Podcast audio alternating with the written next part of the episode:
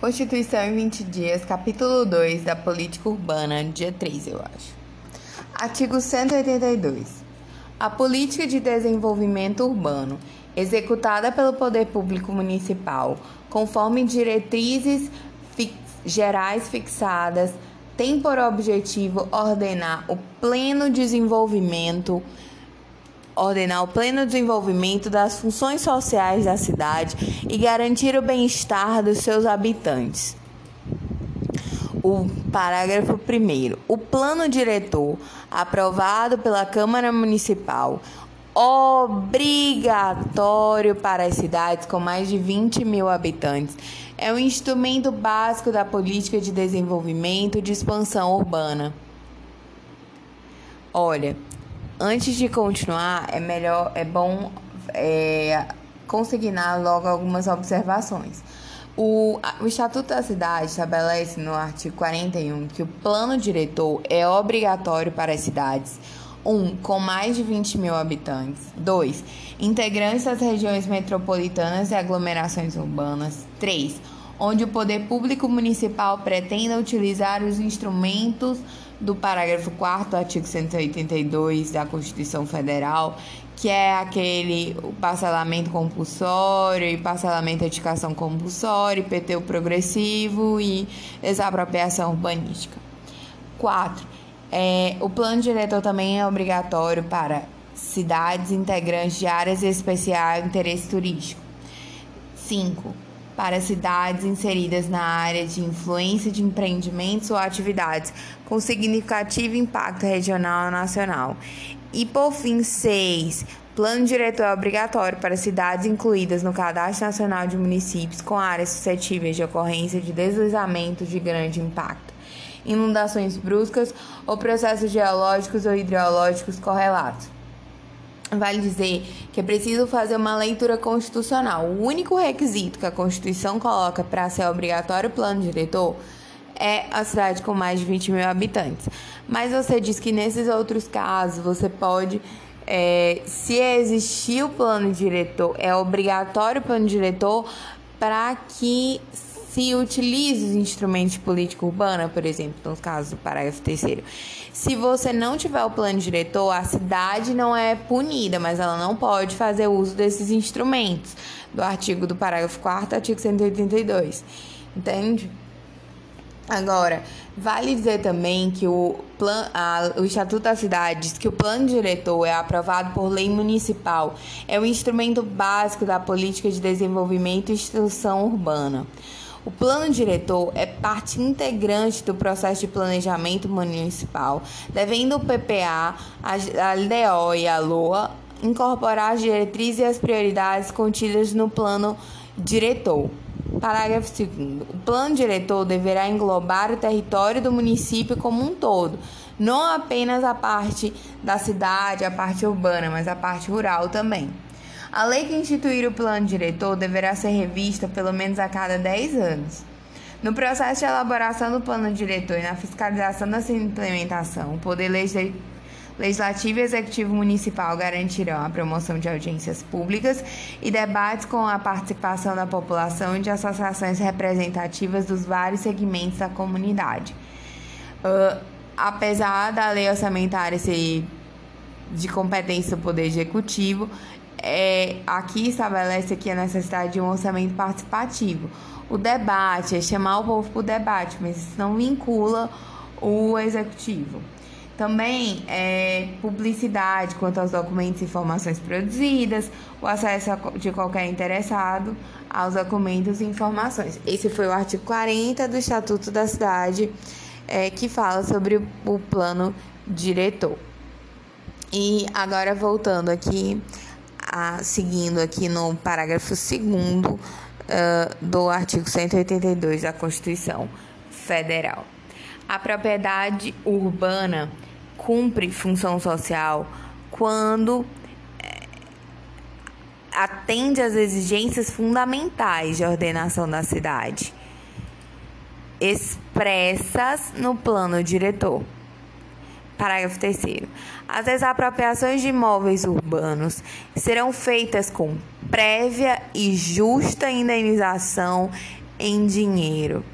Parágrafo 4 é facultado ao poder público municipal mediante lei específica para a área incluída no plano diretor, exigir nos termos de lei federal do proprietário do solo urbano não edificado, subutilizado ou não utilizado, que promova seu adequado aproveitamento sob pena sucessivamente de 1. Um, parcelamento e edificação compulsórios. 2. Imposto sobre propriedade territorial, predial e territorial urbana progressivo no tempo. Foi o primeiro tipo de PTU progressivo que a Constituição estabeleceu essa progressividade no tempo, essa progressividade de sanção, né? Tanto que existe até uma súmula do STF que diz que é inconstitucional lei municipal que tem estabelecido antes da emenda 29 alíquotas progressivas de PTU, salvo a destinada a assegurar o cumprimento da função social da propriedade urbana. Depois nós veremos que uh, existe a possibilidade de proireção do valor do IPTU, mas só é, constitucionalmente assegurada, né? E não só nesse caso de cumprir da função social, mas é posterior, é por alteração da Constituição é, ao artigo 156, é, parágrafo 4 inciso 1 ou 2, né? No sentido de permitir essa progressividade em razão do valor do imóvel, ter alíquotas diferenciadas de acordo com a localização e o uso do imóvel, mas essa autorização veio com a emenda constitucional 29. Então, seguindo, esse PTU progressivo no tempo e PTU progressivo no tempo não resolveu o que é que, o, que, é que o município faz? 3. Desapropriação com pagamento mediante títulos da dívida pública. É, mediante títulos da dívida pública, emissão de emissão previamente aprovada pelo Senado Federal, com resgate é, de até 10 anos, em parcelas anuais iguais e sucessivas, assegurados o valor da indenização e os juros legais. Veja. Veja, é, o TJ Alagoas de 2018, 2008 considerou verdadeira essa afirmativa. O município poderá desapropriar o imóvel urbano que não esteja cumprindo a função social com pagamento de títulos da dívida pública nos termos da CF e do saneamento urbano, se houver lei específica que autorize e após serem esgotados as possibilidades de parcelamento ou edificação compulsórios e da imposição de PTU progressivo no tempo. Artigo 183. Aquele que possuir como área urbana de até 250 metros quadrados por cinco anos ininterruptamente sem oposição, utilizando-a para sua moradia ou de sua família, adquirir-lhe-á o domínio, desde que não seja proprietário de outro imóvel urbano ou rural. Essa é a chamada desapropriação. É, desculpa, desapropriação não, uso capião essa é a uso capião especial urbana do 183. Desapropriação foi o que a gente viu no 182. É, no 182, parágrafo 4, inciso 3, é desapropriação sanção urbanística. Agora, o 183 que a gente está lendo é uso capião especial urbano. Tem até uma jurisprudência interessante do STJ, do STF, aliás, no sentido de que essa desapropriação, essa existia um conflito, porque vou explicar melhor, existia um conflito no município e dos está e do e, e dos particulares, que por exemplo, alguém ia é, pega, o município pode estabelecer normas de ordenação do solo urbano. Então, ele pode estabelecer um valor maior para o lote mínimo. Então, ele estabeleceu, por exemplo, 350 metros para um lote mínimo.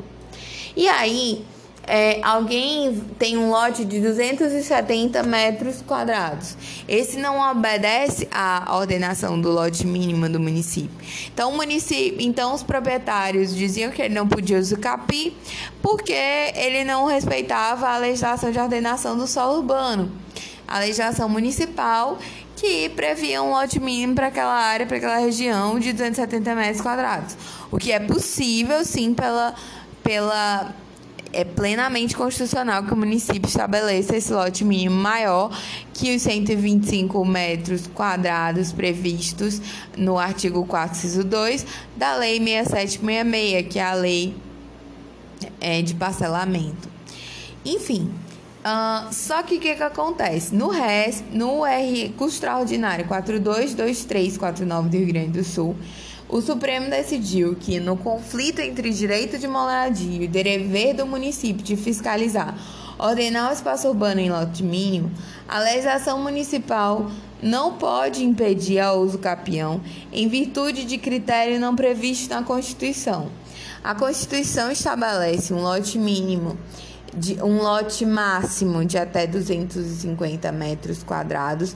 É, e então essa essa legislação municipal que estabeleceu outro requisito que a Constituição não estabeleceu não deve ser considerada. Uh, vamos lá. Aquele que possui como área urbana de até 250 metros quadrados em 5 anos ininterruptamente sem oposição, utilizando-a para sua moradia de sua família, adquirirá o domínio, desde que não seja proprietário de outro imóvel urbano ou rural. Parágrafo 1. O título do domínio e a concessão do uso são conferidas ao homem e à mulher, ou ambos, independente do estado civil. Parágrafo 2. Esse direito não será reconhecido ao mesmo possuidor mais de uma vez. Parágrafo 3.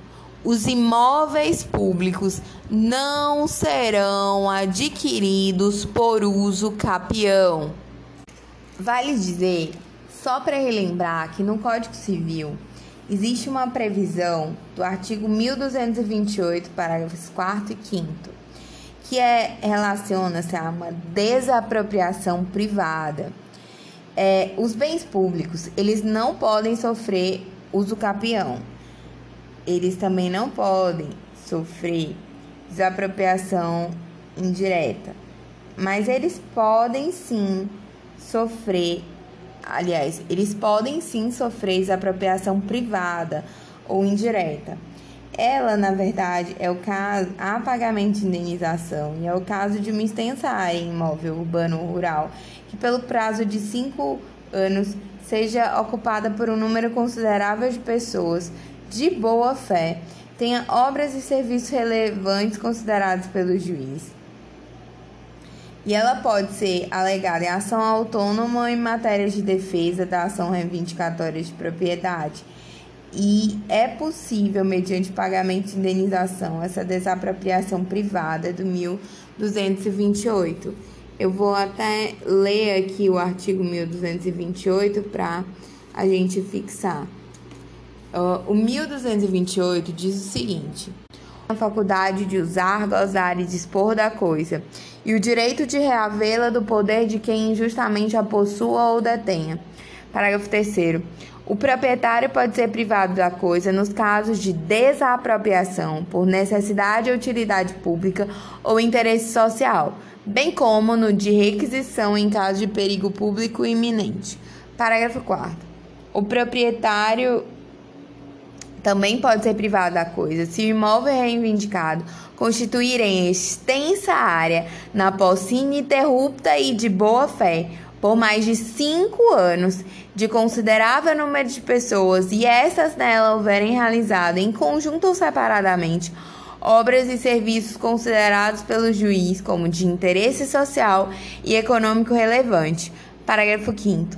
No caso do parágrafo antecedente, o juiz fixará a justa indenização devida ao proprietário, paga o preço, valerá a sentença como título para o registro do imóvel em nome dos possuidores. Então, essa é a desapropriação privada ou desapropriação indireta, que sim pode ser oponível ao poder público.